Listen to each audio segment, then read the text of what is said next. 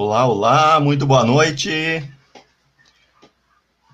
Boa noite a todos e a todas. Estamos aí iniciando devagarinho as transmissões de mais um bate-papo magistral. Bate-papo magistral de edição número 33. Estamos aí há 33 semanas trazendo conteúdos, discussões que possam contribuir para a sua atividade profissional, para a sua empresa, nesses momentos aí em que cada vez mais precisamos nos juntar, nos apoiar para podermos crescer juntos e nos manter em atividade plena. E sobre atividade plena, sobre vida, sobre qualidade de vida, é o que vamos falar hoje. Hoje, o desafio de manter a qualidade de vida com todas essas mudanças no ambiente de trabalho que estamos tendo durante esse ano de 2020. E para isso, como é de costume, temos que ter aqui as nossas ilustres presenças e hoje eu estou extremamente bem acompanhado. Trago a nossa presença Glaucia Nietzsche, ela que já é titular da pasta, né? Tem estado conosco aí. Boa noite, Glaucia, tudo bom? Oi, Luciano, boa noite, tudo bem? Boa noite para quem já está aí conectado conosco. Não posso deixar de começar sem fazer uma brincadeirinha, né? Que há duas semanas atrás, quando eu estava aqui, eu falei da gente fazer um golpe de Estado, né? E como o universo sempre conspira quando a gente tem os pensamentos bem determinados, aqui estamos nós de novo. E na semana passada a presidência, inclusive, foi excluída do processo, né? Então a gente está. Então. Estamos no caminho do, do, nosso objetivo, né? Olha aí, olha aí. Muito bom, seja. Desculpa, pode falar. Não, seja muito bem-vinda, eu ia te dizer. Que bom que te ter aqui de novo no nosso papo, porque sempre temos aí bons debates com os nossos convidados e hoje, e hoje ela, ela, Jacinta Renner. Tudo bom, Jacinta? Boa noite. Tudo, boa noite, pessoal. Que bom estar aqui. Só gente bonita, né? Só gente bonita ah, hoje. É, nos reencontrando depois de tanto tempo, depois de tantos anos, e que bom ter essa oportunidade. Agradeço imensamente a Magistral por ter me convidado e com certeza vai ser um bate-papo legal, né? Não tenho dúvida disso, não tenho dúvida disso. Muito bem. Quem está com a gente aqui, aquele convite tradicional, curtam aí as nossas uh, redes, né, Instagram, Facebook, o nosso canal aqui do YouTube, faça aí a sua inscrição. Se você entende que esse conteúdo pode alcançar outras pessoas, encaminhe essa live, esse bate-papo para alguém que possa também fazer é, participações aqui no nosso encontro, e é isso que a gente convida também você a fazer, de trazer aqui a sua colaboração, deixa aí o seu comentário, faça a sua pergunta, diga para nós da onde você nos assiste nesse momento, e para quem vai nos assistir depois na reprise, uh, você pode também fazer seus comentários depois no vídeo e a gente acompanha e faz lá as contribuições.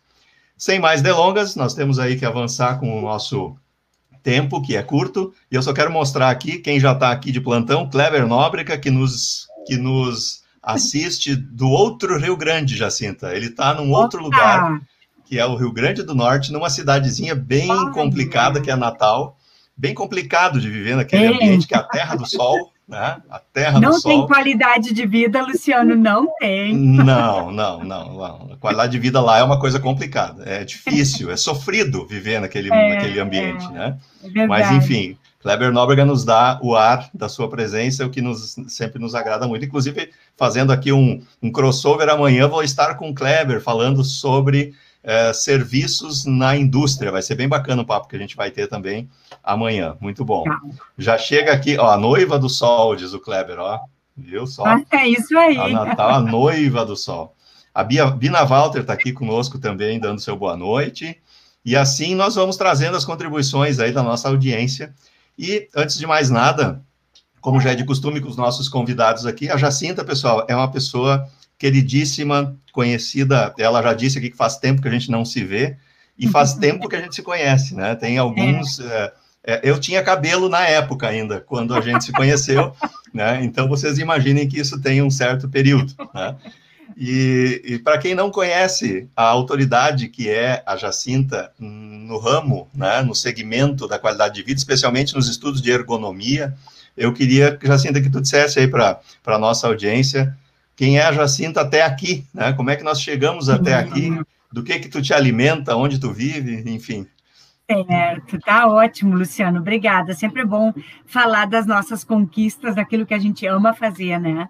Então, eu, eu hoje eu sou diretora da Qualivida, ela é uma empresa de consultoria em ergonomia e, obviamente, em qualidade de vida no trabalho.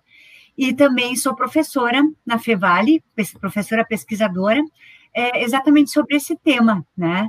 Então, quando a gente fala de qualidade de vida no trabalho, é muito difícil dissociar ergonomia, ambiente, postos de trabalho com é, as, é, é, essa, todas essas questões elas estão muito interligadas, né? E a minha formação inicial é fisioterapia. Aí, quando eu aprendi como funciona o corpo, como né, a, a, a fisiologia, a funcionalidade, me dei conta que eu precisava alçar voos mais é, mais no sentido de um ambiente de trabalho. E aí eu fiz especialização na URGS, em saúde e trabalho, e aí me deparei com uma coisa interessante, que eu não entendia muito de trabalho. Eu fui fazer mestrado e doutorado em engenharia de produção, para entender o trabalho. É legal isso. Eu sempre falo para a gurizada como a gente precisa prestar atenção naquilo que a gente não sabe e a gente quer aprender. Então, uhum. tu vais indo, vais crescendo, vai evoluindo, daqui a pouco tu faz um... Tu, tu por ti só, és uma pessoa multi-inter e transdisciplinar, né? Na tua essência, o que foi bárbaro, né? E, e, o que me fez alçar voos nessa questão de atendimento às empresas, é, tanto empresas de indústrias quanto empresas de serviços, e também dentro da universidade como pesquisadora né, e professora. É mais ou menos isso, assim, a, a, a, o princípio né, dessa questão. Já atuo há mais de 20 anos com ergonomia, e, ah, Luciana, uma coisa interessante que eu acho que vale a pena comentar. Eu comecei a trabalhar com ergonomia quando não se falava em ergonomia.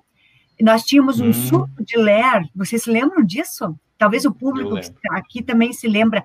Nós tínhamos um surto de lera há 20 e poucos anos e ninguém sabia o que fazer. E aí eu comecei assim, meio que tateando no escuro, e a gente começou a descobrir.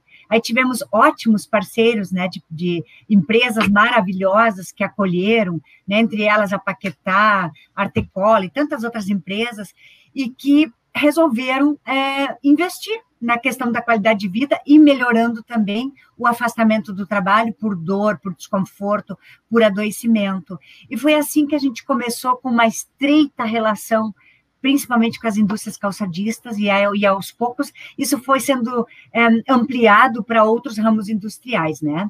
E hoje a gente atua em praticamente todos os ramos industriais que a gente pode lembrar da nossa região, né? Maravilha, maravilha. É, para quem, antes que eu, que eu te faça um, um questionamento aqui, para a gente começar a. A gente, a, o nosso bate-papo, o pessoal já conhece aqui, ele é informal, tá? É uma conversa, vai. É, mas a gente tem aqui uma espinha dorsal que a gente prepara para a gente não perder o foco do negócio, né? Então a gente tem que entregar um conteúdo aqui e é importante que a gente tenha uma certa rotina aqui, num roteiro. Mas é, para quem chegou agora no mundo da, da ergonomia, e tu falou numa sigla aí, LER, para quem não, não, eventualmente não sabe o que, é isso, o que, que é mesmo, só, só diz para a gente aí o que, que vem a ser a LER, ou o LER é, também. É, é, agora, hoje, hoje já se, a gente não usa mais tanto essa sigla, se usa DORT, distúrbios osteomusculares relacionados ao trabalho. Mas as LER, na época, 20 anos atrás, eram as lesões por esforços repetitivos. Com o tempo, a nomenclatura mudou, porque a gente percebeu que não era só o esforço repetitivo, era a postura crítica, outros. era o uhum. peso, o manuseio de cargas, né, e uma série de outros elementos Sim. que contribuíam. Então, é realmente é, esse surto que aconteceu na ocasião, hoje a gente poderia dizer que está muito infinitamente é, menor a incidência, a prevalência desses casos, né, em relação àquela época. Mas é, eu lembro que a ergonomia teve é, é, iniciou nas empresas a partir desse contexto. Havia um problema uhum. que ninguém sabia solucionar, e aí a gente começou a pesquisar, estudar, e aí a ergonomia me ajudou, e a minha própria formação me ajudou a, a auxiliar as empresas na resolução dessas questões, né? Show de bola. Muito bom, muito legal. E aí eu queria te perguntar o seguinte: a gente está uh, aqui num, num, um grupo aí de discussões é, é, amplo, é, pensando em quantidade de empresas que, que a gente atende, tanto empresas de serviço como indústrias, enfim, os, os, a aplicação desse conhecimento e conteúdo se dá a qualquer pessoa que execute algum tipo de trabalho, né, é, Jacinto? Então, eu queria, assim, que a gente falasse, é, começando a, do, do maior para o menor, né, para a gente entender o contexto, é, o que que tu diria que são, quando a gente está falando em qualidade de vida, antes de falar em qualidade de vida no trabalho, o que que, o que, que vem, vem a compreender os aspectos da qualidade de vida? Quando a gente está falando de qualidade de vida, estamos falando do que, principalmente? Uhum. É interessantíssima essa tua pergunta, porque a qualidade de vida ela, ela, ela tem tantos aspectos que até o conceito de qualidade de vida ele é complexo. Depende em que momento da vida tu estás, em que local tu estás, em que contexto tu estás inserido, e, e aí a qualidade de vida pode ter um aspecto mais importante e outro menos importante, né? Agora, em tempos de pandemia, a gente diria que a qualidade de vida é permeada pelo cuidado em não digamos, pegar o Covid e ficarmos isentos da doença, né? Então, tudo depende do contexto em que a gente vive. Mas quando a gente fala de qualidade de vida, de modo geral, assim, é, eu pensei, Luciano, da gente conversar do maior, do macro para o micro, no uhum. sentido assim, conceito de qualidade de vida é viver da melhor forma possível, de acordo com seus princípios, seus valores, os seus sentimentos e as suas percepções. O que é qualidade de vida para ti, Luciano, pode não ser para mim. Depende uhum, de uhum. como eu vivo e em que momento da minha vida eu estou, como é a minha vida familiar, como são as minhas relações e uma série de questões, né? E aí entra o trabalho também com muita ênfase, né? A qualidade de vida, de modo geral, ela tem uma, uma relação muito forte com os meus hábitos de vida, como eu me alimento, o exercício que eu faço, qual é a minha relação com o meu corpo, com o cuidado que eu tenho com o meu corpo, com uma série de outras questões. O sono é importante, né? É, são muitas, muitos aspectos que permeiam a nossa qualidade de vida. Agora, como nós passamos a, pelo menos um terço da nossa vida no nosso trabalho, ou a metade, digamos, quase da nossa vida no trabalho, dependendo da carga horária que se tem, é, o, por que, que o foco, qualidade de vida no trabalho, ele é tão importante? Porque realmente passamos muito tempo, e uhum. esse, esse, trabalho ele tem que ser visto com, com sob uma perspectiva assim muito é, é, digamos assim, o trabalho já há muito tempo ele passou, é, não é mais um castigo, né? O, o próprio termo trabalho vem da, da do, do, termo tripalium. O nome trabalho vem do termo tripalium, uhum. que era um instrumento de castigo. Então, faz muito tempo em que as pessoas precisam, a gente já tem esse conceito muito arraigado, o trabalho deve ser prazeroso, ele deve ser algo agradável, ele deve ser algo bom, que constrói, que edifica a construção do sujeito, da pessoa, ele tem um papel central na nossa vida.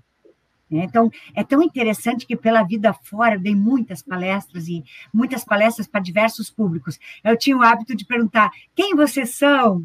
E as pessoas, uhum. ah, eu sou o meu trabalho. Então, até hoje, se alguém me pergunta quem eu sou, eu tenho uma tendência de dizer: eu sou professora. Uhum. Né? Então, o que, que é isso, senão a fusão, a fusão do nosso ser com o trabalho, né? Uhum, uhum. Então, é, ele é tão importante, ele é tão fundamental, ele é tão central, que ele se funde com a nossa personalidade, com o nosso jeito de ser. Então, como não falar do trabalho quando falamos em qualidade de vida, né? E me parece que exatamente essa questão do trabalho, ele foi durante muitos anos permeado por adoecimento, por acidentes, por afastamento, que é muito fortemente ligado, está muito fortemente ligado ao próprio absenteísmo. Quando a gente vai ver os, os indicadores de afastamentos do trabalho e de faltas ao trabalho, nós precisamos ter, é, pelo menos, ficar intrigados. O que, que há com esse trabalho que há tanto absenteísmo, né? Que, que há que as pessoas não estão indo para o trabalho? Elas não estão gostando, ou elas estão é, adoecendo, ou elas estão acidentadas? O que, que está havendo que todos esses indicadores podem estar, digamos assim, acentuados, né? Então, é, o, o trabalho ele deve ser visto como algo que não que nos dê prazer e não algo que eu preciso fazer porque eu preciso do meu sustento.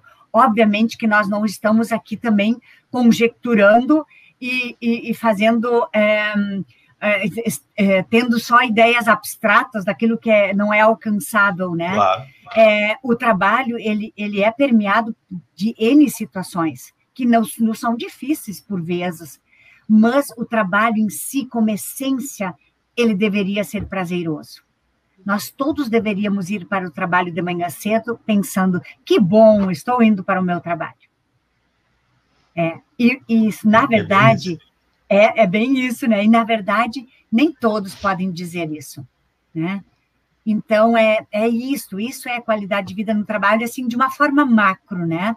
E é claro que quando a gente entrar nos pormenores, e eu vou deixar vocês me perguntarem, né? Porque daqui a pouco eu saio falando, falando, falando, e não é isso que vocês gostariam também que dá esse enfoque, então eu vou deixar vocês me perguntando. Mas nós temos, nós poderíamos falar horas e horas sobre qualidade de vida no trabalho e o assunto não se esgota, né? Não esgota, ele não vai se esgotar em uma hora, eu tenho certeza absoluta disso.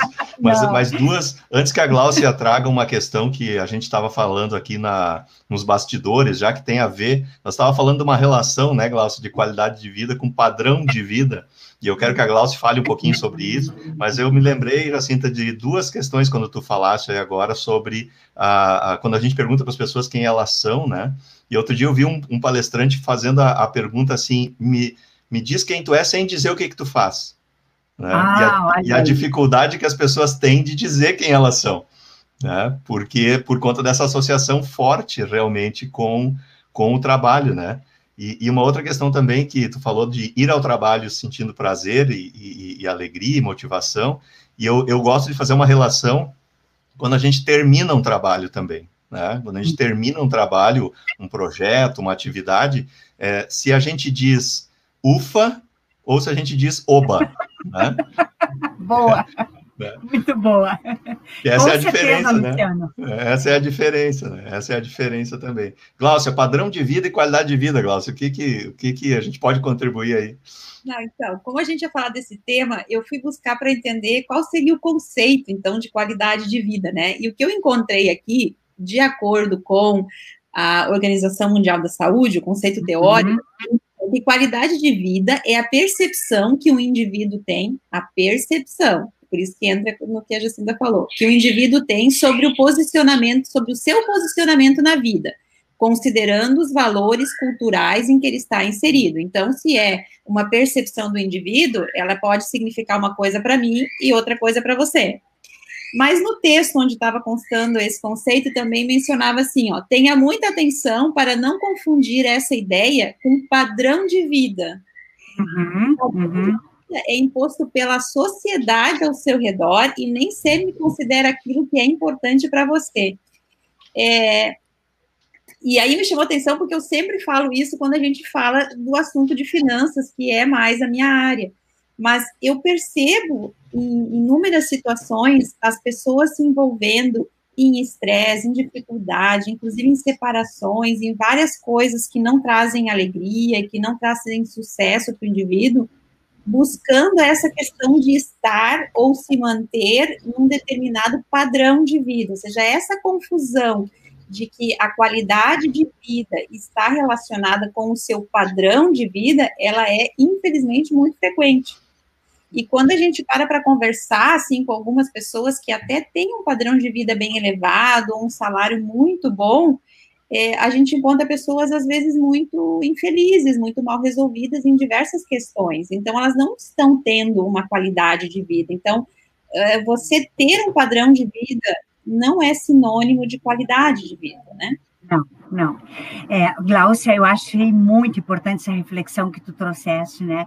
É, é bem aquela questão do ter e do ser, né? Uhum. Então, o ter é, é muito mais fácil, às vezes, né, de, de, conquistar coisas materiais. E, claro, esse momento é um momento um pouco atípico, onde tantas pessoas estão em sofrimento é, é por conta da pandemia, e isso afetou muito a economia. Mas o ter, né, nos tempos atuais, na pós-modernidade, dá a impressão que o ter é a essência do ser e não é a essência do ser. O ser é composto de tantos elementos, de tantos valores, de tantas questões importantes, né? E, e aí, Glaucia, me chamou a atenção enquanto você falava que como a sociedade, os valores da sociedade, eles incidem, eles incidem sobre a, a, nossa qualidade de vida. Então, nós acabamos sendo um padrão para o outro. Eu estou tentando ser aquilo que o outro espera de mim, o que a sociedade espera de mim, como ela me enxerga, né? Então, isso, isso são. É, eu não sei se alguém de vocês já leu o Goffman. Goffman é um, um, um autor muito, muito, muito, muito é, relevante. Se ah. tiverem condições de ler, né, os estigmas. E ele traz é, toda essa questão do estigma sobre a pessoa com deficiência, sobre aquele que é diferente, sobre a LGBT, sobre é, todas, todas as pessoas diferentes. Mas como nós também estamos, estamos permeados pelo estigma social, daquilo que se espera uhum, de nós uhum. e não aquilo que nós queremos ser ou aquilo que nós queremos viver, né? Então, não é raro que as pessoas olhem para os lados, eu, eu faço isso assim de uma forma meio cômica, opa, quem está do meu lado? Então, eu assumo esse papel. Uhum. Quem está do ah, então eu vou assumir um outro papel, né? Então, é, é muito interessante isso, né? As pessoas, pela aparência, pelo que elas vestem, pelas, pelas, pelos restaurantes que elas é, frequentam, pelas viagens que elas fazem, elas acabam, acabam tendo um valor uh, ou outro, né? E achei muito interessante a reflexão. Legal, legal. Olha só, deixa eu fazer uma social aqui. Chegou até nós, a gente reclamou, a gente falou aqui da presidência, Marcelo Bernardes, né? Que vai estar comigo aqui semana que vem. Então, semana que vem não tem jeito, Glaucio, ele volta, ele vem para a base aqui, porque nós vamos conversar com o Leonardo Cataldo na semana que vem. Então, o papo é com o Marcelo, e Marcelo faz uma contribuição aqui que eu achei essencial. Sem qualidade de vida é difícil ter qualidade no trabalho. E é, e é, bem, é bem isso mesmo, né? Uh, a Sônia a dona Sônia, a dona Sônia é lá do, de Natal também, aqui compartilhando ah, a nossa audiência qualificada aqui hoje, né? E está aqui também a Sheila é, nos mandando ah, palmas a Sheila aqui, a Sheila Schuch. Olha aí, a Sheila com a Oi, gente. Sheila. E a Lúcia, nossa querida lá de Montenegro também, dando o seu boa noite aqui para a gente. A audiência chegando e trazendo suas contribuições. O tema é qualidade de vida no trabalho. E é, é, eu estava aqui enquanto ouvia vocês, né, Jacinta e, Glaucio, pensando no seguinte, Jacinta, a Jacinta tem uma, uma, uma, especialidade, tu tem estudado muito esse tema da ergonomia a, ao longo dos últimos anos, né, é, no nosso trabalho, né, ou seja, o, qual a, a importância ou, ou, como que essas, essas questões, tu falou da, da, da, lá do teu estudo, lá no início da, da, da fisionomia, é, perdão, da fisiologia do corpo, né, da anatomia, enfim, como que esses elementos interferem? Que cuidados ou o que a gente deve fazer uh, no sentido de uh, observar essas contribuições para a nossa qualidade de vida através do cuidado com o nosso corpo, né? Porque é o que nós temos de melhor, né? Pois é, eu, eu, eu, diria assim, Luciano, que tem dois, dois elementos importantes, duas vertentes, digamos assim, que um, o Marcelo, acho que há pouco comentou que não existe é, qualidade de vida no trabalho sem qualidade de vida, né? É, e da mesma forma, Marcelo, me parece que Uh, a, qualidade, a qualidade de vida no trabalho também interfere na qualidade de vida fora do trabalho. Porque nós saímos de casa, ninguém desconecta de uma tomada ah, eu vou me uhum. desconectar e eu vou para o trabalho, lá eu sou só trabalho. Não, o trabalho permeia a nossa vida e a nossa vida permeia o trabalho, né? Então não há como é, desconectar. Mas, Luciano, é, falando dessa questão de ergonomia, a ergonomia, na verdade, ela é muito ampla.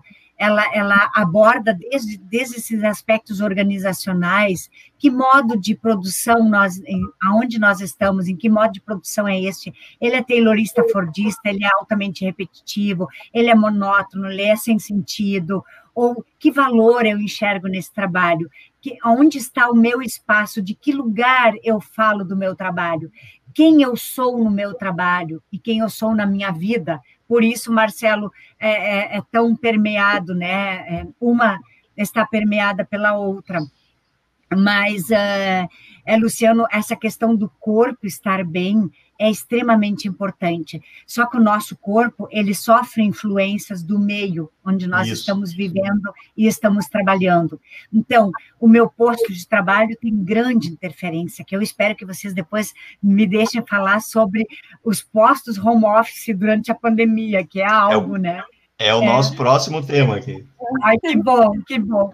Então, é, nós temos os postos de trabalho que interferem, nós temos um ambiente, que interfere.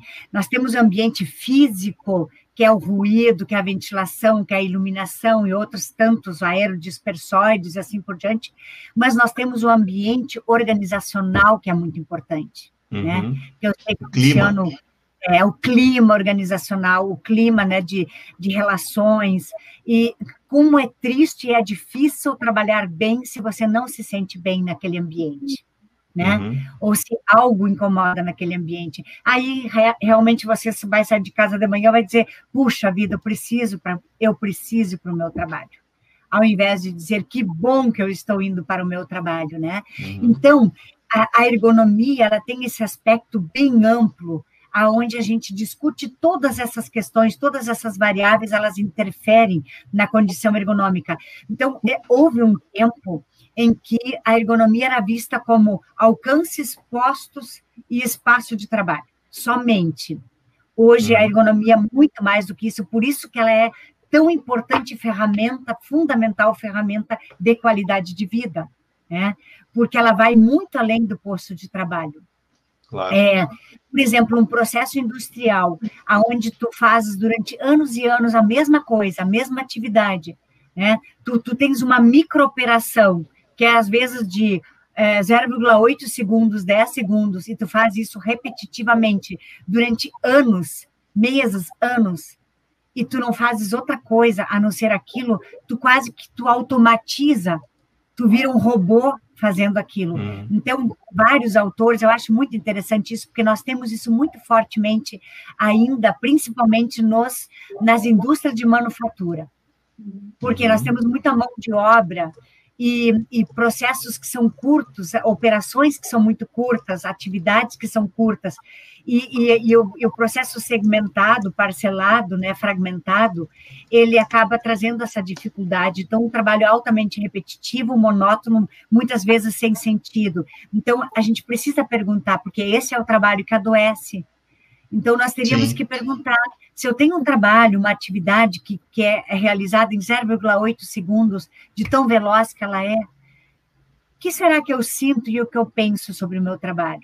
Então, isso tem uma relação importante com a tua formação, tem uma relação importante com o teu estilo de vida, com, com, com, a tua situação de vida. E aí, Luciano e Glaucia, eu acho importante a gente trazer um pouco em evidência a pirâmide de Maslow. Ah, eu estava lembrando disso agora. É, porque tem uma relação importante. Se eu preciso do meu trabalho somente para a sobrevivência, comer, dormir, né? Uhum. Então, eu vou ter uma relação com o meu trabalho. Se eu uso ou tenho essa relação. Agora, se eu tenho outros objetivos, eu quero alcançar um nível de vida é, diferenciado, ou o trabalho tem uma relevância muito grande e eu quero alcançar outros patamares, pensando na pirâmide de Maslow, eu vou ter uma outra relação com o meu trabalho. Mas isso tem a ver com a minha formação de base. Se eu sou, a, a, se eu sou analfabeto funcional, uhum. eu quero sobreviver. Sim. Agora, se eu tenho, sabe, a gente não pode deixar de falar disso. Muitas pessoas têm um certo pudor, ah, não vou falar disso, porque é uma, é uma questão assim bem polêmica, mas é isso. Né? Claro. É isso. Tem uma certa hipocrisia em tratar esse tema, né, Jacinto? É, exatamente, é. Mas então o ambiente, e claro, se eu tenho um trabalho repetitivo, monótono, eu tenho um posto mal formatado, eu preciso é, trabalhar com manuseio de carga, peso, com frequência, eu, o meu corpo ele tem limites. E esses uhum. limites, quando eles são exacerbados, eu começo a sofrer. Então, todo adoecimento ele tem uma origem que nem sempre é somente do trabalho. Por exemplo, questões posturais, ah, quando a gente tem um problema de coluna, dores posturais, como separar do trabalho e de casa e da vida, né? É difícil isso, porque a, a, nós temos más posturas desde o momento que a gente vai dormir e vai acordar, é, em todos os momentos da nossa vida nós podemos ter questões posturais. Agora, se o meu trabalho é indicativo de que eu tenho que flexionar a coluna, eu preciso erguer peso, levantar peso, carregar peso e faço rotações e posturas inadequadas, fica mais evidente, talvez muito evidente, que o trabalho também tem relações, né? Relação com essa, essa condição, né? Muito bom. Glaucio, alguma questão complementar? Eu, eu gravei três coisas aí é, dessa, dessa tua fala, que as grandes interferências, portanto, estão ligadas ao, ao processo, né, as questões físicas e ambientais do, do, do, do, espaço, enfim, né? Então, altura, altura, tudo que está ligado ao posto, né? É, uhum. Os equipamentos que a gente usa, tudo que está nesse pacote, né? Uh, tem a ver com a minha condição também, né? Ou seja, é como eu estou ou sou fisicamente, ou, né, enfim. E, e o significado do trabalho, que eu achei fantástico isso que tu trouxe, né? Porque eu posso ter o, a melhor condição, né? Posso, posso estar adequado ao meu posto, mas se, se aquilo não significa, que aquilo não, não tem algo representativo para mim, esse tripé que sustenta, de fato, né, o, os elementos. Então, é, e, e, e, tanto o significado tem os, as, os dois lados, né, Jacinta, me corrija se eu estou errado, mas o significado, eu, eu tenho que entender o significado, mas, mas quem está do outro lado lá, a empresa, o empresário, ele também pode ajudar a me dizer o significado, né, porque se eu tenho só uma leitura de tarefa, é uma coisa, agora se eu tenho uma leitura mais ampla, do efeito que tem aquela minha tarefa dentro do contexto todo, aí eu, como empresário, estou dando significado para aquele trabalho que aparentemente é simples, né? Mas, é. mas não é, se eu conseguir significar ele de forma adequada, né? Faz sentido essa, essa abordagem? Com certeza, com certeza, tu fizeste uh, uma colocação muito importante. Basta, basta assim, ó, eu vou para o meu trabalho e eu tenho uma meta, eu sei qual é a meta que a empresa espera de mim. É o trabalho prescrito. Se eu for fazer um trabalho que eu não sei o que se espera de mim, a tendência é que eu já nem goste muito daquele trabalho, porque eu quero saber se no final do dia eu vou ter êxito, Luciano, se eu vou dizer ufa, né? Uhum. Ou se eu, entendeu? Se eu vou dizer oba. Eu, oba. A relação é essa. Então, a tendência é que se eu sei o que a empresa espera de mim, eu sei me autoavaliar e vou esperar também uma avaliação da empresa que me digam eu estou bem ou eu não estou bem, né? Esse, na verdade, daí eu não sei se, se vocês me deixam já adentrar nesse universo do momento atual, porque... Deixa, eu, deixa eu te fazer, deixa eu fazer o seguinte, eu quero que tu fale disso na sequência agora e a Glaucia depois vai fazer uma contribuição. Eu não quero perder aqui o que a nossa audiência está trazendo dentro, dentro, ah, né, que é olho, olho no lance, né? Olho no lance, eles estão de olho no lance aqui, né? E aí a, a, a Lúcia dizendo né, que o corpo fala, né? E, e de fato, né? Isso é, é muito forte. Marcelo fazendo aqui uma contribuição também de que realmente a falta de gestão do ambiente de trabalho pode transformá-lo num ambiente pesado e prejudicial à inspiração e à harmonia também, sem dúvida, né? E o Gilmar traz uma contribuição aqui para Jacinta, diz o Gilmar Schmidt assim, boa noite, Gilmar, tudo bom, Gilmar? Né? Como, como as empresas, indústrias ou serviço, instituições, de um modo geral, estão vendo e tratando a síndrome de Burnout, muito comentado nessa época de pandemia e que vai na contramão da qualidade de vida. Então, essa aí é a porta de entrada para a gente falar do momento atual, viu, Jacinta? Sim, entendi, Luciano, claro. Olha só que pergunta capciosa. Já vou te responder dentro daquilo que eu posso, tá? Por favor, Glaucia, fique à então, vontade. Só queria comentar em cima do que a gente falou, só dois pontos.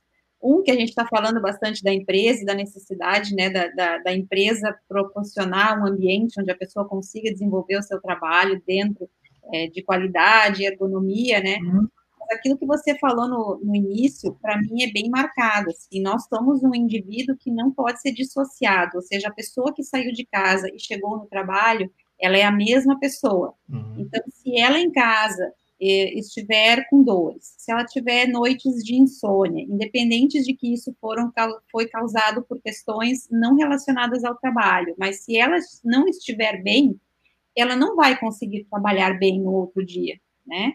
É, nós não, não, não, viramos uma chavinha e deixamos o problema para fora, e por mais profissionais que possamos ser, nós não somos dissociativos, nós somos uma coisa só, né?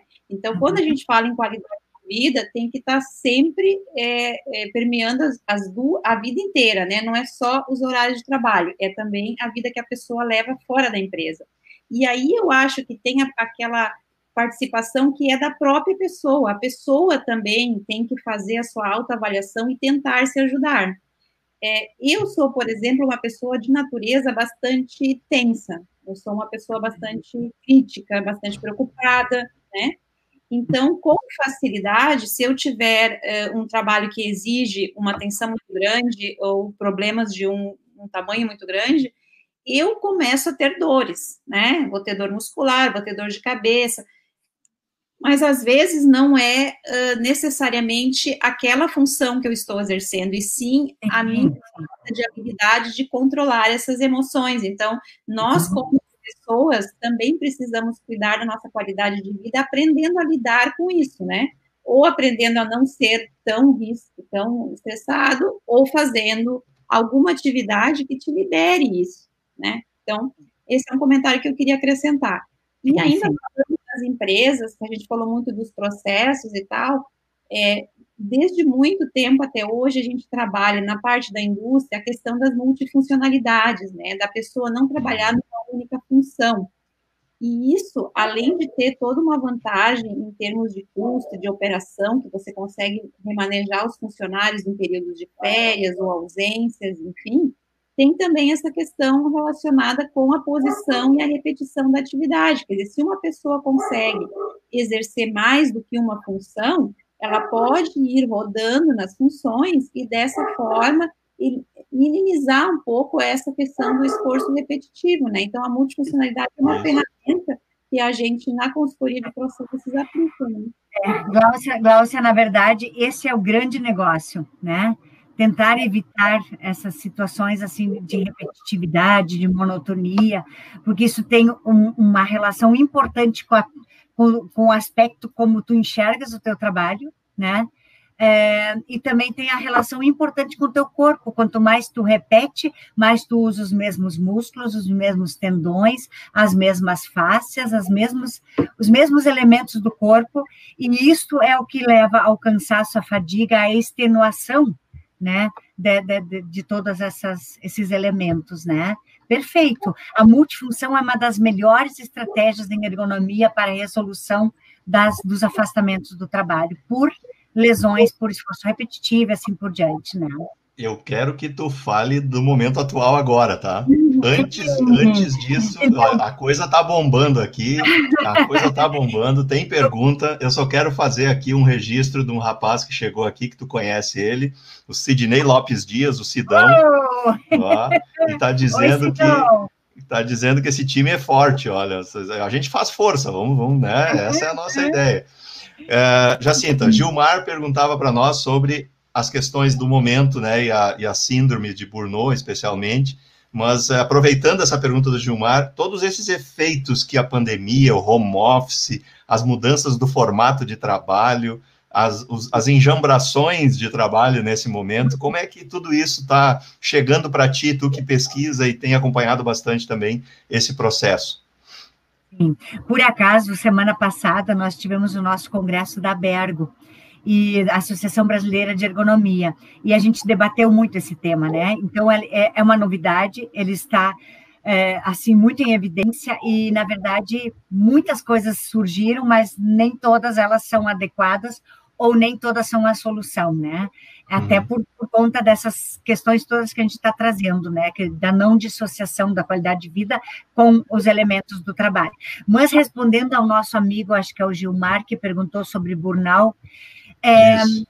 é, isso é uma situação importante, porque as pessoas elas entram nesse processo, para quem não sabe o que é burnout, é o esgotamento, são situações onde tu começa a te sentir assim em termos de sintomas para ficar mais fácil a compreensão. É uma doença, ela é uma doença, ela não é visível, ela não é palpável, ela não é concretizada no aspecto físico, ela é um cansaço, é, são elementos mentais, psicossociais, é, que acabam sendo, é, digamos assim, a, a, pessoa nem sempre percebe, ela só, ela só percebe que ela está com burnout ou que ela está com um problema muito sério na medida em que ela vai deixando, ela vai tendo dificuldades, ela se percebe como se estivesse em depressão, ela se sente exaurida, esgotada, sem ânimo, sem vontade de trabalhar, sem vontade para um lugar nem para o outro, né?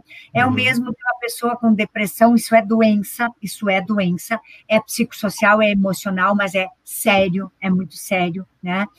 É, muitas vezes, eh, no âmbito empresarial, isso não é tão valorizado porque não é tangível, uhum. não é visível. Então, uhum. como não é tangível, ah, vai saber o que está acontecendo na vida da pessoa, o que, que ela tem de problemas, né? E, mas ela vai tendo um esgotamento tão grande, uma, a, a percepção dela sobre a sua qualidade de vida vai terminando. É o mesmo que uma pessoa que está em depressão e muitas vezes ela tem problemas com lítio, ela tem problema, outros problemas, hum. né, de, até químicos, bioquímicos, ela não sabe por que ela não tem vontade de acordar de manhã, ela não sabe por que, que sentido tem tomar banho, né, uhum. que sentido tem ir para a rua passear, perde-se o sentido das coisas da vida, que são as coisas mais simples e muitas vezes as mais prazeirosas para a maioria das pessoas. Para as pessoas que estão em depressão, parece que essas coisas assim tão tranquilas, elas não têm mais sentido. A própria comer, levantar-se, todas essas questões perdem o sentido. Da mesma forma, quando se entra nesse processo, Gilmar, de burnout, e, as, e, é interessante que muitas vezes, na literatura já há anos trazem isso, que muitas vezes o burnout ele é tão silencioso, ele é tão ele, é, ele, ele entra tão devagarinho na, na, nossa vida, né, que a gente não se dá conta, não percebe. E muitas vezes vem disfarçado e o próprio impulso pode ser a sensação de ser um workaholic. Na verdade, quando a gente olha para uma pessoa, as, e a gente vê que ela gosta muito do trabalho, que ela já não separa mais trabalho, daí a gente vai entrar no, na hum. pandemia depois, já não separa mais o trabalho da vida pessoal, e parece que aquela pessoa vive e respira o trabalho. Opa, sinal de alerta, gente, sinal de alerta. Então, eu estou falando de um lugar, eu não sou médica, eu sou fisioterapeuta e não uhum. estou, muito menos psicólogo ou psiquiatra, eu estou falando de um lugar onde eu estudo e conheço isso, é, Gilmar, só para a gente fazer essa interlocução. Mas cuidado com o excesso de. Eu amo o meu trabalho mais do que a minha vida. Uhum. Isso é um problema. Né? O trabalho é importante, mas ele não pode ser ele a nossa vida. A razão de existir. A razão de existir. É. Então, é, o ser workaholic, o estar sempre em atividade, estar sempre muito tempo pensando em trabalho, trabalho, trabalho, é ele que nos move, é ele que nos. A gente tem que ter cuidado, sim. Aí vem as dores de cabeça, vem o sentimento de vazio, vem o sentimento de mal-estar, o perguntar o que, que eu estou fazendo aqui, por que, que eu estou aqui, que trabalho é este, né? Então, são sinais de alerta, mas a, a síndrome de burnout, ela afasta do trabalho. Os professores são muito afetados por burnout. Uhum. Se, se o Sidão aí está aí, ele sabe disso também. A gente tem muitos colegas. E agora, nesse, nesse momento de pandemia, os professores foram profundamente afetados por isso. Sim, porque eles sim. tiveram que se reinventar de uma hora para outra. Eles tiveram que mudar toda a sua estratégia é, de ensino na relação ensino-aprendizagem e N situações aconteceram. E muitos é, foram muito afetados, né? E não só os professores, muitos outros trabalhadores que estão nas suas casas.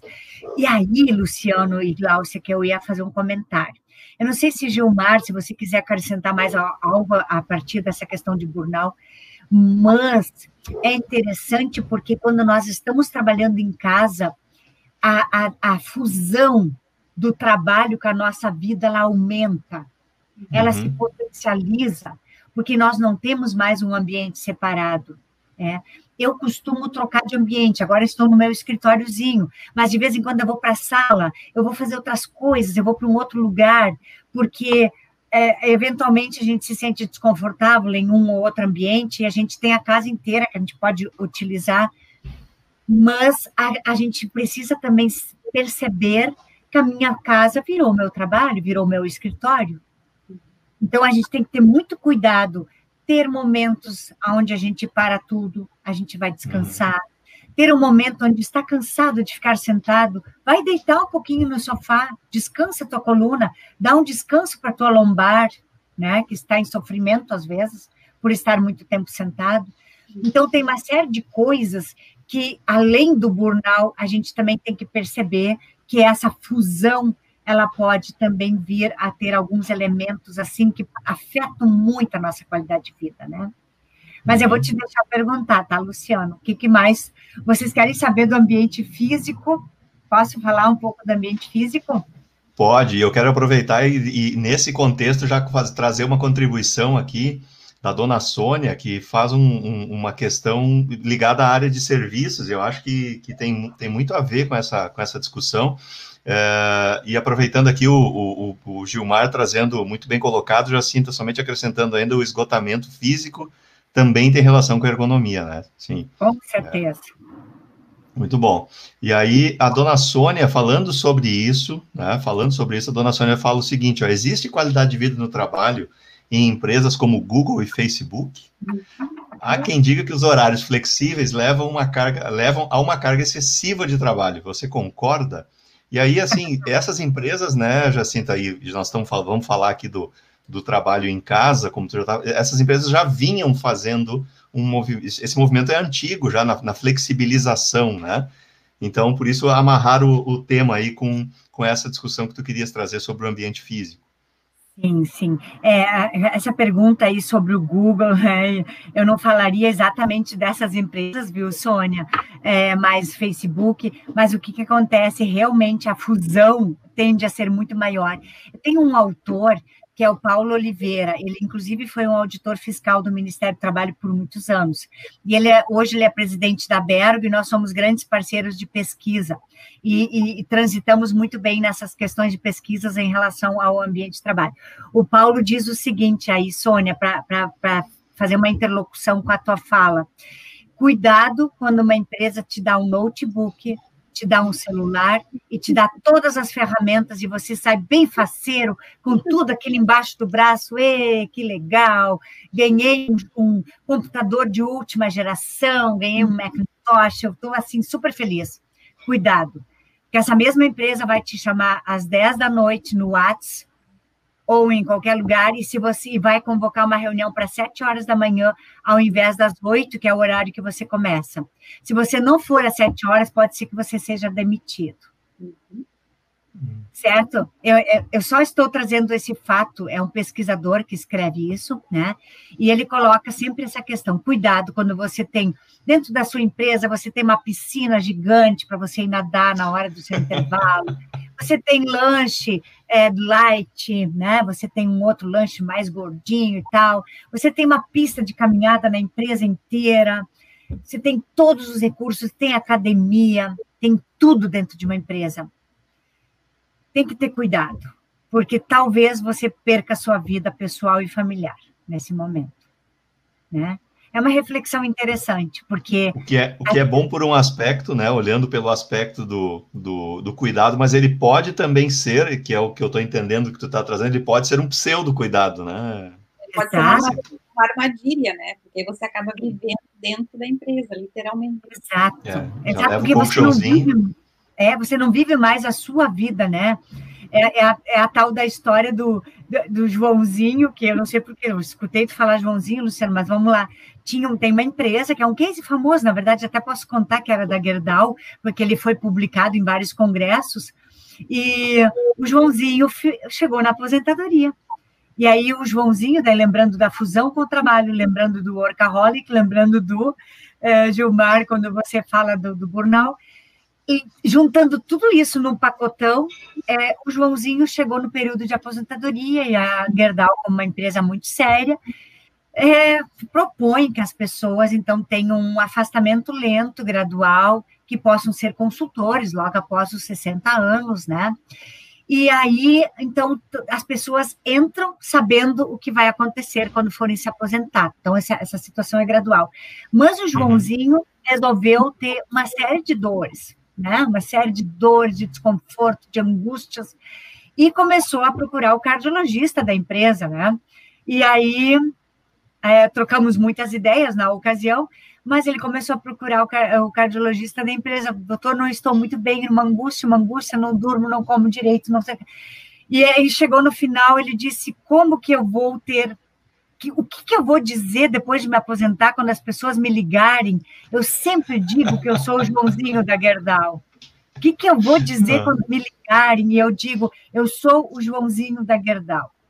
Ou seja, uhum. olha a função de identidade, olha o quanto uhum. essa pessoa está dentro desse contexto. Então, é, é muito bom isso. É bom para a empresa, é bom para o sujeito, mas a nossa vida não pode se resumir no trabalho. Não pode. Uhum. uhum. Olha só, muito legal isso. Isso é, isso é assim, a gente. É, eu tenho uma notícia para dar que é o seguinte: nós estamos é, a 10 minutos do nosso encerramento. Olha que loucura isso. Nós vamos, nós vamos fazer duas horas com a Jacinta aí, né? Que loucura. Olha quem, olha quem chegou aqui. Antes, antes que eu faça, o Sidão fez uma pergunta que, para mim, ela é assim, amarra muito desse tema. Uh, e tem a ver também com a questão do, de como que nós estamos aprendendo também com as novas gerações. Uh, eu acho que isso é, acho não acredito que isso é um aspecto relevante. Chegou aqui, nós falamos do professor Leonardo Cataldo, ele está aqui conosco. Olha aí, vai, ele vai estar conosco aqui na semana que vem. O professor Leonardo é nosso entrevistado da semana que vem. A gente não sabe nem do que a gente vai falar ainda, Jacinta, mas eu já sei que vai ser muito bom. Tá? Que dúvida. Porque nós podemos falar sobre liderança, podemos falar sobre comunicação, podemos falar sobre treinamento, racionalização, assunto com o Leonardo nós temos aí para muito tempo, para muito tempo. Luciano, que bom que eu vim antes dele, porque senão depois eu teria que me esforçar muito mais. muito bom, muito bom. Olha só, o Sidney, o Sidney pergunta o seguinte, ó. Ele diz assim: vocês acreditam que essa geração que está chegando no mercado de trabalho está mais preocupada com a qualidade de vida do que as gerações anteriores? Pois é. Que, baita, que baita bomba essa, hein? Ai, que sinuca de bico, Sidão. Que sinuca de bico. É, é, eu não sei, sabe? Eu tenho minhas dúvidas, porque a tecnologia permeia muito a vida dessa gurizada. Então, a gente vê eles sempre conectados, em constante conexão com o celular. A gente está sempre vendo eles assim.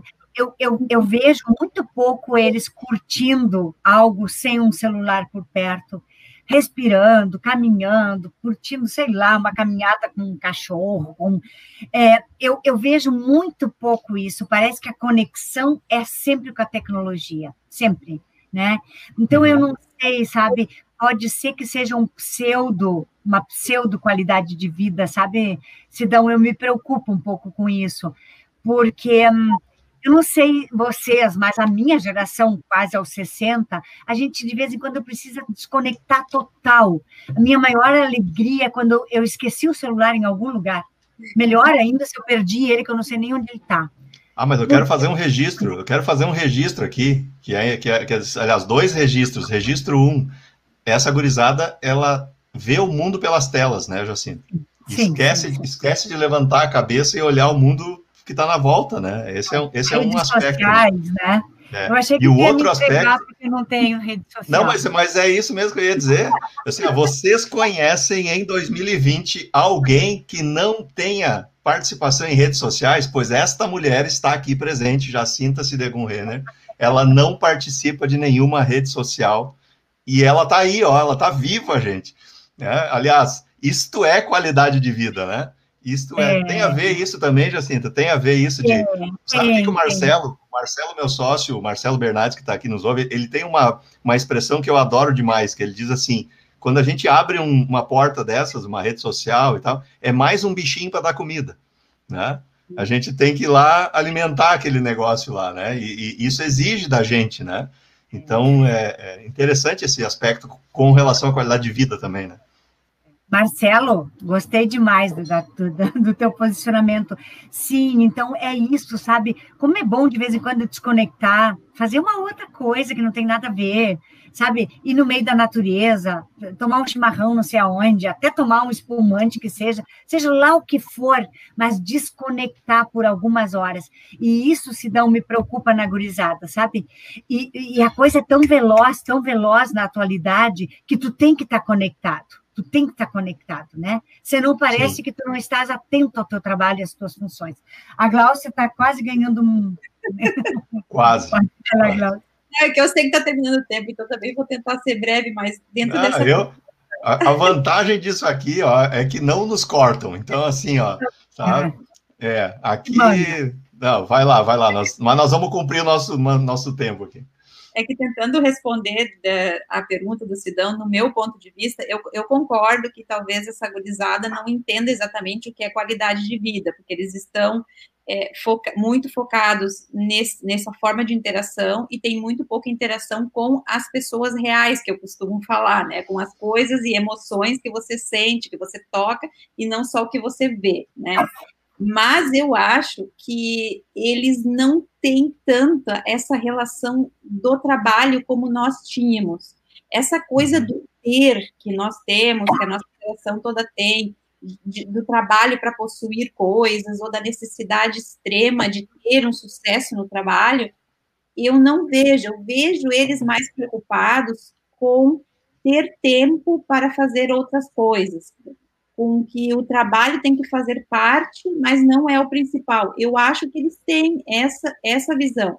É, Talvez até estejam num, num, vou falar pelos meus, assim, numa situação um pouco mais cômoda do que nós estávamos na idade deles, né? Muitas Também. gerações atrás, é. né? Menos a vida, tá, a vida tá um pouco mais fácil agora, né? a vida era... É. Os nossos pais tinham menos recursos, existia menos a quantidade de cursos que tem na faculdade, por exemplo, hoje, né? Já você é. tem traduções de certas coisas que você não sabe nem do que se trata aquele assunto. A gente tinha menos opções e uma vida um pouco mais dura. Então, o trabalho se tornava a ferramenta para você conseguir evoluir, né?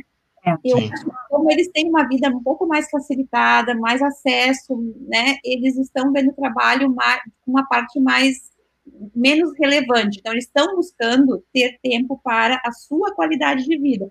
Se o que eles estão fazendo é qualidade de vida ou não, aí é outra história, né? Mas é, é. É, é de novo, é para na percepção deles é possivelmente. Isso, não? isso, isso. Deixa eu encaminhar algumas questões aqui também. O Sidão está mandando abraço, então, né, para nós aqui. A, a Bina Walter está dizendo que a Jacinta é ótima e eu concordo em gênero, número e grau com Obrigada. ela.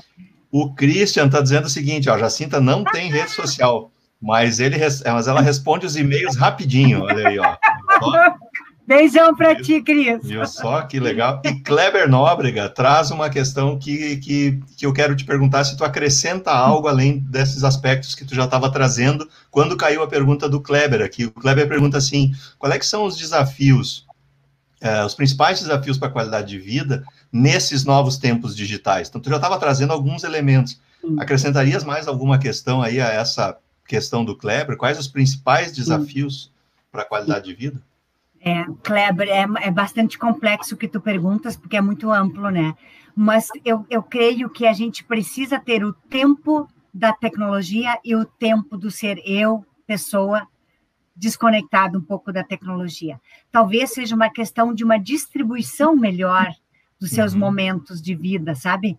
É, o tempo com a família, não, não estar jantando, almoçando conectado no celular, crianças em restaurantes para ficarem quietinhas, os pais dão o celular. Então, talvez seja uma. Deve ter uma fórmula, que eu também não sei é, qual é, mas distribuir o tempo da tecnologia e do tempo do ser eu sem tecnologia e literalmente tirar um pouco a tecnologia da nossa vida, né? Essa, essa é uma das razões pelas quais eu não tenho redes sociais, eu não estou em redes sociais, porque eu estaria o tempo todo conectado, mal consigo dar conta dos meus e-mails e de retroalimentar o meu currículo Lattes, que é uma coisa que o pesquisador tem que fazer a todo momento, todo instante, né? Então, como, como assim? Eu, onde é que vou? Como vou olhar no olho dos meus amigos, estar conversando com eles? Como vou olhar olho no olho do meu filho e das pessoas que eu gosto, que estão perto de mim? Se, se eu preciso estar conectado o tempo todo, sentir, sentir as pessoas, né? É, é, às vezes a conexão sempre é total, constante e quase que presente dia e noite. Esses dias eu vi, só fazer um gapzinho, esses dias eu vi uma, uma, uma reportagem muito interessante veja quantas horas você está com o celular e veja se você uhum. vai dormir e você não consegue desconectar do celular até a hora de dormir, ou você perde sono por causa disso, está começando um problema sério. Você está começando a ficar doente por causa da tecnologia, né? Então, talvez seja uma questão de distribuir melhor tempo para cada Sim. coisa, sabe?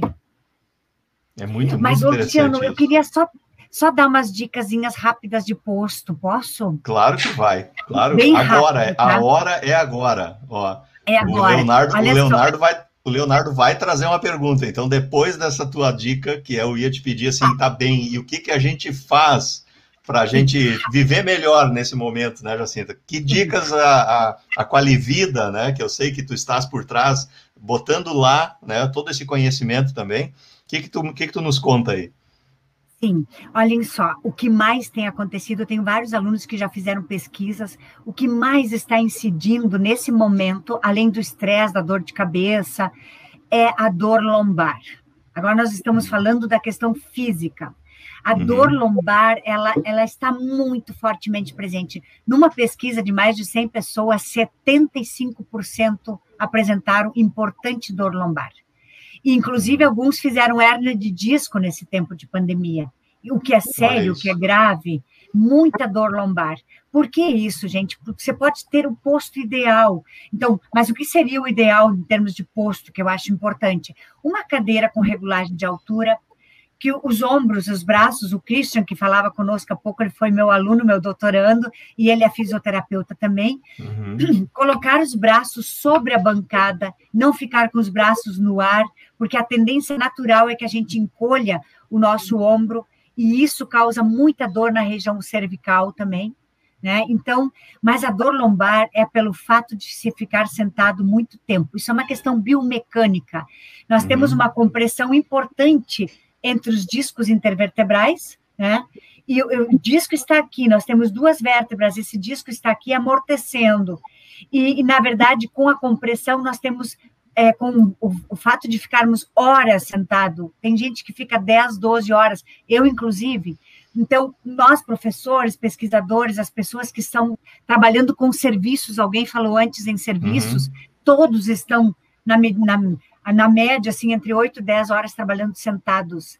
Há que se ter um momento de sair da posição sentada, ficar em pé, deitar, fazer qualquer coisa para aliviar essa pressão lombar. Porque senão a dor vai ser inerente, muitos processos de desgaste nessa uhum. região vão acontecer por conta disso. E não importa a idade, tá, pessoal? Claro que os mais velhos sofrem um pouco mais, mas os mais novos também, muito tempo sentados. E sentados de forma inadequada, pior ainda. Então, a cadeira deve ter regulagem de altura. Compre a cadeira mais confortável que vocês puderem comprar ou ter, né? Não adianta encher muito de almofadas. A gente precisa ter a, a região lombar bem apoiada, né? Tentar sentar sobre os isquios e não escorregar na cadeira com a bunda lá embaixo, né? Literalmente, não escorregar com a bunda para a ponta da cadeira. Tentar ficar o melhor possível, não, não sentado que nem um robozinho o tempo todo, porque isso também é complicado. Mas levantem, não fiquem mais de duas horas sentado, de jeito nenhum. Sempre levantem, façam alguma coisa e, e, principalmente deitem um pouco no sofá, coloquem as pernas para cima, façam uma drenagemzinha, porque o fato de ficar muito tempo sentado também é, ocasiona desconforto nas pernas, né? Então, é, essa é a questão mais importante. Então, um posto adequado, colocar os braços sobre a mesa, ter uma cadeira adequada, a iluminação é importante, porque a, nós ficamos muito tempo no computador, de vez em quando uhum. olhar para longe, olhar para árvores, para a natureza, descansar, colocar o hidratante nos olhos, né? É super importante. Show, e exercício. Show. Muito exercício. Se não puder ir para academia, vão fazer caminhadas, vão fazer alongamentos. Tem muitas questões que são importantes. E aí nós temos a questão da qualidade de vida fora do trabalho e dentro do trabalho. As duas estão totalmente coligadas. Vamos ver se ele está presente aqui. Vou fazer um desafio para o Marcelo Bernardes. Eu não sei se ele ainda está aqui com a gente. Quantos quilômetros ele pedalou na pandemia? Porque o Marcelo ah, criou, ele criou um hábito muito bacana. Ele fez esses dias um registro sobre quanto a, a pedalada, né, o ciclismo tem, tem contribuído para ele. Vamos ver se ele tem. Ele que é um homem da qualidade, vamos ver se ele tem esse indicador aí de quantos quilômetros ele já pedalou aí na, na pandemia. Vamos ver se vem o registro. Olha só, o Sidão está aqui dando risada com a questão do bichinho, né? Que um bichinho a mais para alimentar é muito bom. Né? O Christian estava trazendo aqui a questão de que se sente mais cobrado por ter redes sociais, né? Há um sentimento de culpa, de, mas tu não viu aquela live, né? Aquela informação e assim por diante. E ele registra também que a, que a lombar chora mesmo, e ele chora junto ainda com a, com a lombar. Né? Ó, o Christian é de Uruguaiana, viu? Ele é de Uruguaiana. Olha aí. E aqui, ó, Marcelo atento no lance. É, o homem, é, quando ele, ele tem o um indicador, é uma coisa interessante, né? 1.700 quilômetros ele pedalou Uau, nesse, nesse período. Que bacana isso, né? Que bacana. E o Sidão, e o Sidão, que é o homem da maratona, já está aqui, né? Já está aqui também fazendo seus registros, ó. O professor Leonardo fez uma questão, assim, eu, eu vou usar essa pergunta para a gente ir encaminhando os nossos finalmente aqui. Depois eu faço uma rodada de, de despedidas, mas o Leonardo disse que ia fazer pergunta e fez pergunta. E ele pergunta o seguinte: tem ocorrido um crescimento na disciplina pessoal para o trabalho remoto? Olha, é uma, eu não é sei. É uma boa pergunta, é, né? É, eu, eu penso que sim.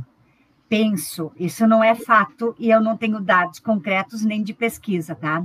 Mas eu penso que sim, porque é, o que acontece assim quando você tem uma estrutura que você acorda, você é, faz todas as coisas que tem que fazer e vai se direcionar e se dirigir para o trabalho, você automaticamente tem que ter uma disciplina. Principalmente se você bater ponto, digamos assim, né? Você uhum. tem uma disciplina. Agora, no momento em que você está em casa e você tem metas, você tem tarefas para cumprir, existe uma tendência de não fazer, mas eu, eu tenho visto de não, não ter essa rigidez tão grande em termos de horários. O que, que uhum. eu tenho visto? O corpo gritando e pedindo e, e falando, e também as metas exigindo é, um esforço maior.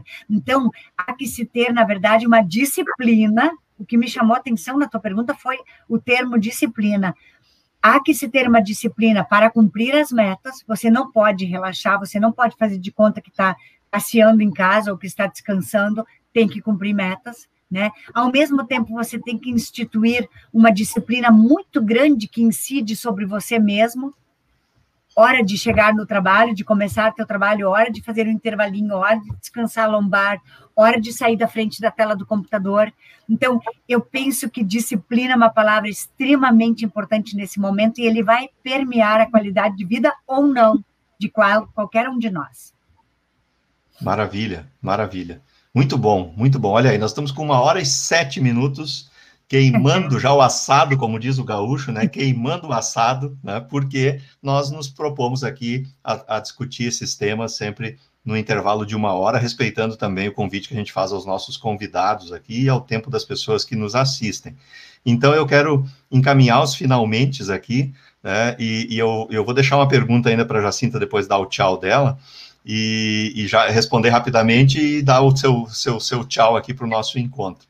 E, mas eu não quero perder a oportunidade de, de registrar também, Jacinta, uma questão que nós nos, nos observamos é, ao longo dessas 32, hoje 33 né, lives aí, bate-papo magistral que a gente vem desenvolvendo, e, uma, e, e, a gente teve uma série de aprendizados nesse período. Um deles, né, que foi desafiador para nós também, foi construir conteúdo é, aqui nesses encontros, né, a gente pode dizer que a gente tem aí 33 horas de, de conteúdo para as pessoas né, se maratonarem aqui, né, dos mais diversos temas, né, tanto para os profissionais quanto para as empresas, e a gente acabou construindo com isso também um, um curso, né, um programa digital, um curso digital, que a gente está ofertando, então, para as pessoas e para as empresas, que por vezes querem é, se aprofundar um pouco mais, então, nessas temáticas, né? E, e a qualidade de vida está lá presente também quando a gente fala da gestão de pessoas, quando a gente fala da gestão de processos.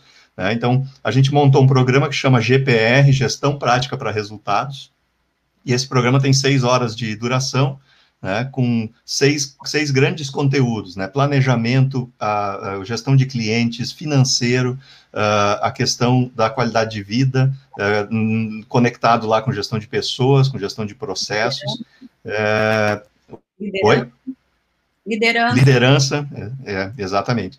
E então esse eu vou deixar aqui no nossa, na nossa discussão aqui o, o nosso o link para quem quiser fazer o seu investimento e fizemos isso para que fosse super acessível, né, com um investimento de R$ reais, seis horas de conteúdo com materiais de apoio, exercícios, e a turma pode aí então acessar e fazer é, aprofundamentos aí nesses temas. São videoaulas, são 25 videoaulas, tá super legal. Não é porque a gente fez, mas a gente sabe quando a gente faz e, e gosta de fazer o que faz, né, Jacinto? Então, é. tá aí né, é, o registro, tá aí o registro, o gestão prática para resultados aí para quem quiser é, fazer a sua busca.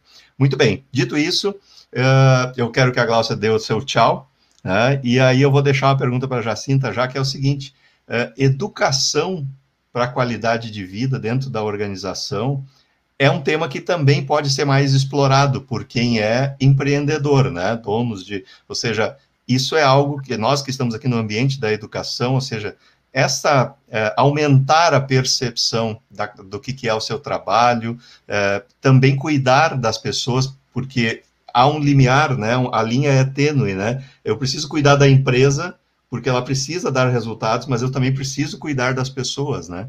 E, e, e portanto, educá-las para a qualidade de vida, penso que também seja um tema relevante. Eu queria só que tu fechasse falando um pouquinho sobre isso, depois Pode. da Glaucia que vai dar o tchau dela.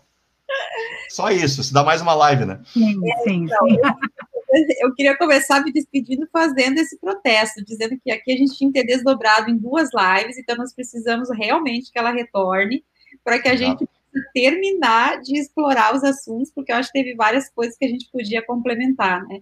Uhum. No mais, agradecer também o convite de ter estado aqui, agradecer a Jacinta, dizer que foi muito bom, muito bacana. A gente cumpriu de novo com o objetivo de entregar conteúdo para quem nos acompanhou, né, Luciano, que é sempre a meta que a gente tem.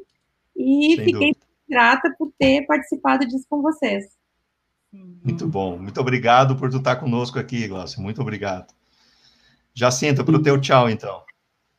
Sim, sim. O, o, que eu diria, assim, ó, independente da, da empresa, ou porque o, o que, que acontece? A gente, ó, a Sheila aí fazendo os comentários. É, o que acontece, trazendo esse, esse elemento de novo, que a gente não desconecta da tomada e vai para o trabalho e do trabalho é, para dentro de casa, uma questão importante para o sujeito, para a pessoa prestem atenção no seu corpo. O corpo fala conosco, ele fala conosco.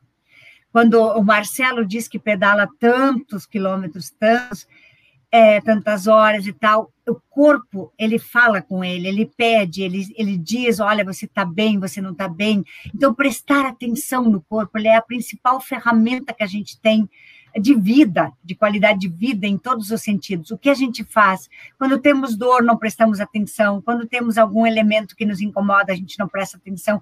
A gente procrastina, a gente passa adiante, a gente pensa, vou fazer outro dia. E acabamos que a gente vai é, meio que chutando a vida. Né? Uhum. E não prestamos atenção na, em tantas manifestações que acontecem. Em relação ao trabalho, Luciano, que foi a tua pergunta também, é e muito importante pensar que se nós temos processos produtivos, onde nós temos pessoas trabalhando, essas pessoas têm que ser providas do, das mínimas condições de bem-estar. Né? Se eu tivesse um processo industrial que não tem gente, que não precisa, o que não acontece, em algum momento nós vamos ter autonomação, né? nós não temos automação completa, então, no momento em que nós temos que ter gente, gente que pensa, gente que age, gente que sente, gente é gente e precisa de cuidado. Se nós tivermos processos totalmente automatizados, ok, vamos deixar as pessoas para um segundo plano. Nós não temos isso ainda. Em algumas situações, sim, mas nós precisamos cuidar das, da nossa gente, que está lá no nosso ambiente de trabalho. E a, a gente Cada um de nós também tem que cuidar de si para ficar bem no seu trabalho. Essas são as duas vias, né? Pronto, Luciano, nem vou me estender muito, mas Show. fiquem com essa ideia, assim, prestem atenção no corpo, não negligenciem o que ele está falando com vocês, tá? Não negligenciem. Maravilha, maravilha. Jacinta, muitíssimo obrigado pela tua generosidade de aceitar o nosso convite, estar tá aqui entregando um, o teu tempo de vida para nós, né? Porque é isso que é, né? É isso que é. Então, isso nos, nos traz muita, é, muito agradecimento e, e, quero acreditar que tem mais uns três convites, talvez, que a gente vai ter que fazer para ti, para a gente Ótimo. explorar outros temas aí. 2021 certamente já vai ter agenda para Jacinta reservada aí, né, para a gente trazer novas discussões, porque tem, temáticas não nos faltam, né, Jacinta, nesse, é, é nesse ambiente, nesse ambiente. Então dá para a gente explorar. Hoje eu quis, hoje eu quis apresentar a Jacinta para vocês, né? Eu uhum. quis dizer quem é a Jacinta e olha quanta, quanto assunto a gente pode trabalhar aqui dentro.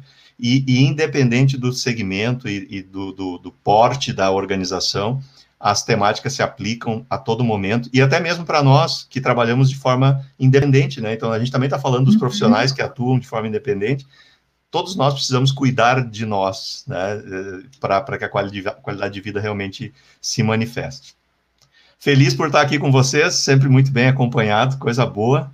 Terminando aqui o nosso bate-papo de hoje, então, pessoal, 33. Na semana que vem temos ele, Leonardo Cataldo, e depois temos o nosso último encontro do ano, que vai ser o próximo 35. Fazemos daí uma folga, né, uma paradinha para voltar em 2021 com novidades, novos conteúdos. Então, é isso que nós temos aí pela frente. E já está terminando 2020, né? Nós já estamos aí é. né, na, na reta final. Fiquem bem, todos bem. Até a próxima. Sucesso. Tchau, tchau. Boa noite. Até mais.